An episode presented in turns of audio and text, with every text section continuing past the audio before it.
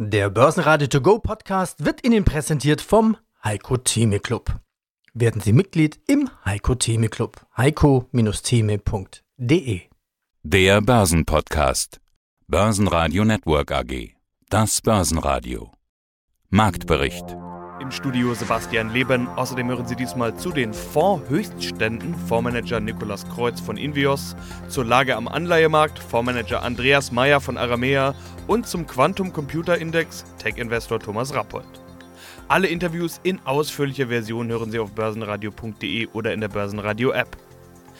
Das erste Halbjahr endet mit dem Dienstag. Die Hälfte 2020 ist also schon vorbei und es gab ja wohl mehr als genug Ereignisse.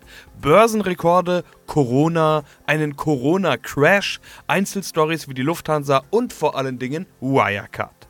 Die sind ja nach wie vor Top-Thema, nachdem die Aktie am Dienstag zwischenzeitlich erneut 100% plus zulegen konnte.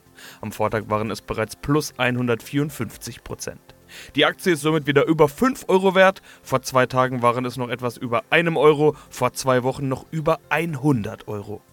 Der DAX hat im abgelaufenen zweiten Quartal übrigens eines seiner besten Quartale überhaupt hingelegt mit rund 23% plus. Auch am Dienstag konnte der DAX zulegen, plus 0,6% auf 12.311 Punkte. Der ATX in Wien schloss nahezu unverändert mit 2247 Punkten. DAX-Gewinner waren natürlich Wirecard mit plus 76%, gefolgt von der Deutschen Post und Deutsche Wohnen mit jeweils 2,1% plus. Nach Börsenschluss kommen die Zahlen von Postwettbewerber UPS. DAX-Verlierer Heidelberg Zement mit minus 1,3%, Covestro mit minus 1,4% und Schlusslicht Bayer mit minus 1,7%. Mein Name ist Niklas Kreuz, Leiter des Instituts für Vermögenssicherung und Vermögensverwaltung, kurz INVIOS. Wir haben natürlich auch viel zu besprechen, aber erstmal der Grund zu feiern, der Invios Vermögensbildungsfonds hat ein neues Allzeithoch erreicht und das wenige Monate nachdem wir den Corona-Crash hatten. Äh, sie sind gut durch den Crash gekommen, haben wir in der Vergangenheit ja schon mal besprochen. In einem der letzten Interviews haben sie auch erklärt, dass sie rechtzeitig ihre Absicherung rausgenommen haben, konnten den Weg nach oben also gut mitgehen. Ein Rekordhoch in diesem Umfeld. Ich habe mich gefragt, ist ja eigentlich keine Selbstverständlichkeit? Und im zweiten Schritt habe ich mich gefragt, oder vielleicht ist gerade in dieser Situation die Chance am größten. Wir haben ja zuletzt über Ihre Investmentregeln gesprochen, wollen wir gleich auch tun. Wie beurteilen Sie das denn? War es sehr schwierig oder war es gerade jetzt einfacher als sonst? Also, Herr Leben, ich muss ehrlich sagen, dieses Jahr war sehr herausfordernd für uns alle. Wir haben eine große Unsicherheit an den Börsen gesehen, das ist parallel auch eine Unsicherheit in den Köpfen vieler Anleger. Das bedeutet es ja letzten Endes und auch im Kollegenkreis. Die hohe Volatilität, damit konnte man am Anfang des Jahres nicht rechnen dass der exogene Schock, sprich die Pandemie, sich so entwickelt hat, damit hat wahrscheinlich auch keiner gerechnet. Deshalb nochmal summa summarum freut es uns für unsere Kunden, dass äh, dieses Ergebnis erzielt wurde, dass unsere Investmentsystematik hier in, in diesem Anus Horribilis, also in dieser ganz extremen Ausnahmesituation, sowohl nach unten als auch nach oben sehr gut funktioniert hat und äh, zeigt letzten Endes immer das Pareto-Prinzip. Also es reicht nicht nur, seine Arbeit effizient zu machen, sondern auch effektiv. Das bedeutet also, das Richtige zu machen, zählt viel mehr als nur es richtig zu machen. Ja, also von daher freut es uns für unsere Kunden.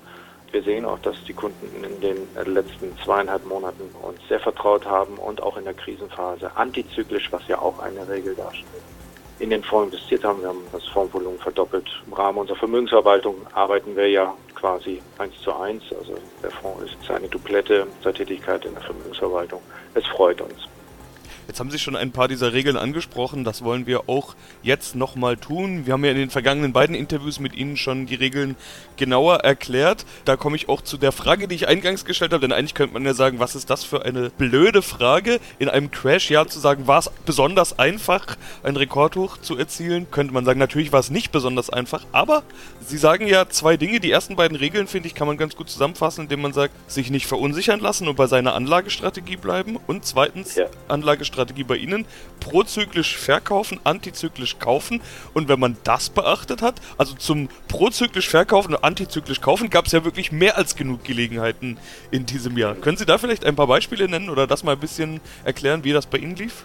Ja, es ist eigentlich eine sehr, sehr gute Zusammenfassung grundsätzlich eben halt nicht dieser prozyklischen Herde hinterherzulaufen wie die Lemminge, sondern sich genau entgegengesetzt aufzustellen. Und da gibt es äh, sehr schöne Mechanismen. Man äh, kann sowohl auf Stimmungsindikatoren schauen, sprich wenn eine Volatilität im Markt hoch ist, also im Anleihen- oder Aktienmarkt, dann äh, sieht man eben halt, dass da Risiken auftreten, große Verunsicherung und da sind dann eben halt auch gut Prämien zu erzielen.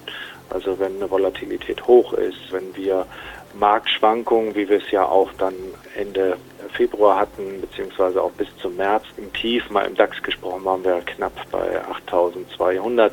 Das sind also dann Kurs-Buchwert-Verhältnisse nahe 1 und da hat sich in der Historie über die letzten hunderte von Jahren immer auch der Kapitalmarkt gedreht. Das sind also schöne Möglichkeiten. Dann die Charttechnik, weil sie eben halt auch funktioniert, kann man dafür eben halt auch sehr gut nutzen, antizyklisch zu agieren. Schönen guten Tag und moin moin aus Hamburg. Mein Name ist Andreas Meyer. Ich bin Fondsmanager bei der Aramea Asset Management AG und darf hier den Bereich der Nachrang- und Hybridanleihen wie auch der Zinssondersituation im Fixed-Income-Markt betreuen, die wir unter anderem in den beiden Publikumsfonds Aramea Rendite Plus und Aramea Rendite Plus nachhaltig umsetzen. Und auch Sie haben sich natürlich mit dem Thema Corona auseinandersetzen müssen. Sieht man im Finanzmarkt an allen Ecken und Enden. Auch bei uns im Programm wurde ja immer wieder über Corona gesprochen, aber da denkt man meist zuerst an den Crash am Aktienmarkt. Aber auch in Ihrem Bereich Fixed Income gab es natürlich und gibt es nach wie vor einige Effekte. Sie haben mir erzählt, dass es da eine viel höhere Aktivität gibt und auch mehr Risikoappetit. Diese beiden Stichworte greife ich natürlich dankend auf. Wie ist denn gerade die Lage? Was beobachten Sie? Ja, was ganz spannend ist, das Bild am sogenannten Primärmarkt, also dort, wo sich Unternehmen am Anleihemarkt erst einmal Geld verschaffen. Das hat sich ganz, ganz stark gewandelt seit der ja, seit dem Hochpunkt der Corona-Krise Ende Februar und dann auch vor allen Dingen im März. Denn damals war der Primärmarkt, also die Möglichkeit, sich Geld durch die Ausgabe neuer Anleihen zu beschaffen, nahezu nicht existent, weil kein Investor mehr bereit war und auch nicht die Möglichkeit hatte, dort einem Unternehmen noch Gelder zur Verfügung zu stellen. Und genau dieses Bild hat sich dann nach all den Maßnahmen, die die EZB getroffen hat, die auch die Regierungen mit den stützenden Maßnahmen getroffen haben, um nahezu 180 Grad gewandelt. Und das sieht man eben daran, dass die ja, die Primärmarktaktivität, also die Aktivität der Unternehmen, sich neues Geld zu beschaffen und Anleihen zu begeben, ganz, ganz stark gewandelt hat und wir da unfassbar viel Aktivität eben sehen. Da muss man äh, mal, mal sich auf der Zunge zergehen lassen. Wir haben im ersten Halbjahr, was ja nun dann heute auch endet, schon 80 Prozent von dem Volumen am Emissionsmarkt für europäische Anleihen gesehen, wie im gesamten letzten Jahr 2019. Der Juni alleine war ein Rekordmonat. So viel Neuemissionen gab es seit Juni 2009 nicht mehr am europäischen Anleihenmarkt. Also da ist wieder ganz, ganz viel Risikoappetit bei den Investoren da, was natürlich auch der Niedrigzinsphase zu verdanken ist. Und ist ja auch klar, die Unternehmen brauchen Geld. Nicht jeder kann sich mit Milliarden vom Staat retten lassen. Da sind Corporate Bonds ein beliebtes Mittel. Äh, ist denn davon auszugehen, dass nach wie vor dann da eine ganze Menge Neuemissionen zu sehen sind? Ich persönlich denke schon, denn zum einen haben wir zuletzt gesehen, dass diese neue Mission, das heißt, wenn ein Unternehmen morgens an den Markt geht, gibt es eine sogenannte Buchbildungsphase. Es wird also geschaut, welche Investoren sind bereit. Und da haben wir immer wieder erkennen können, dass diese Phasen, diese Neuemissionsprozesse ganz stark überzeichnet waren. Ich gebe ein einfaches Beispiel. Ein Unternehmen möchte eine Milliarde begeben und es war Nachfrage nach vier, fünf, sechs Milliarden da. Es hätte also noch durchaus mehr begeben können. Das heißt, auf der einen Seite ist der Risikoappetit bei institutionellen Investoren sehr groß und das trifft eben auf viele, viele Unternehmen, die momentan eben frische liquide Mittel brauchen. Das liegt natürlich daran, dass man in der Krise sich kein Geld besorgen konnte, obwohl man sehr, sehr viel Geld brauchte. Was haben viele Unternehmen gemacht? Sie haben Kreditlinien bei Banken gezogen. Das haben wir ja nun sehr, sehr häufig gehört. Und diese Kreditlinien müssen dann eben entsprechend irgendwann auch zurückgeführt werden. Und deswegen werden viele Unternehmen, so die Erwartungshaltung, diese Phase aktuell nutzen, die sehr, sehr attraktiv ist für Unternehmen am Neuemissionsmarkt, um auch weiter da eine hohe Aktivität zu zeigen. Das ist die eine Seite. Aber wir müssen auch bedenken, und das ist ein Grund, warum ich glaube, dass wir da so viel Aktivität gesehen haben. Die Sommerpause steht dann irgendwann auch an. Und in den Sommermonaten, Juli, August, ist eigentlich die Primärmarktaktivität meist nicht allzu hoch. Das trifft aufeinander, weswegen wir auch gesehen haben, dass ganz, ganz viele Unternehmen jetzt zuletzt an den Markt gekommen sind. Aber ich denke, da kommt noch ein bisschen was, ja. Ja, mein Name ist Thomas Rappold, ich bin Investment Advisor für Technologieindizes. Herr Rappold, wir hatten schon im letzten Gespräch über Quantencomputing gesprochen, das große Thema der Zukunft. Der von Ihnen betreute Index und das zugehörige Fontobel-Zertifikat, mit dem man in den Index investieren kann, sind jetzt live gegangen. Quantencomputing als Gamechanger, das kann man alles bei uns nachhören. 20 Unternehmen sind in einem Index gebündelt. Wie kommt das denn an? Ja, das kommt grundsätzlich sehr gut an. Quantencomputing ist ja in aller Munde. Man denkt nur jetzt aktuell an das Thema Corona, wo ja händeringend eigentlich nach Rechenleistung, nach Simulationen gesucht wird, wo ja alle sagen, sie tappen im Dunkeln, auch die Wissenschaftler. Quantencomputer und Quantencomputing ermöglicht es eben genau, Szenarien durchzuspielen, wie wir es heute eben noch nicht zur Verfügung haben. Wer ist aktuell in diesem Index drin? Wir hatten im vergangenen Interview, als wir den Index ein bisschen vorgestellt haben, schon über ein paar Möglichkeiten gesprochen, wer drinne sein könnte. Wer ist denn jetzt im Endeffekt in diesem Index? Ja, also grundsätzlich achten wir darauf oder haben klare Selektionskriterien. Also wichtige Kriterien sind die Anzahl Patente, die Unternehmen in diesem Bereich haben, was eine Indikation ist, wie innovativ die Unternehmen dort aufgestellt sind. Zweiter Punkt, wichtiger Punkt ist, sind diese Unternehmen auch aktiv im Bereich Beteiligung im, im Startup-Umfeld, im Bereich Quantencomputing, weil sehr vieles tut sich da eben ausgehend im, im Startup-Umfeld. Das sind also zwei wichtige Kriterien neben finanzieller Solidität. Im Kern sind es eigentlich folgende Säulen. Quantum Computing pur Unternehmen, die nur Quantencomputing machen. Da muss man jetzt im aktuellen Stand sagen, die gibt es so noch nicht. Da sind auch noch keine Börsen notiert. An der Stelle also müssen wir uns bei den Unternehmen umschauen, die sehr nah in dem Bereich tätig sind oder da schon wesentliche Geschäftszweige haben und davon auch einen großen Nutzen erzielen können.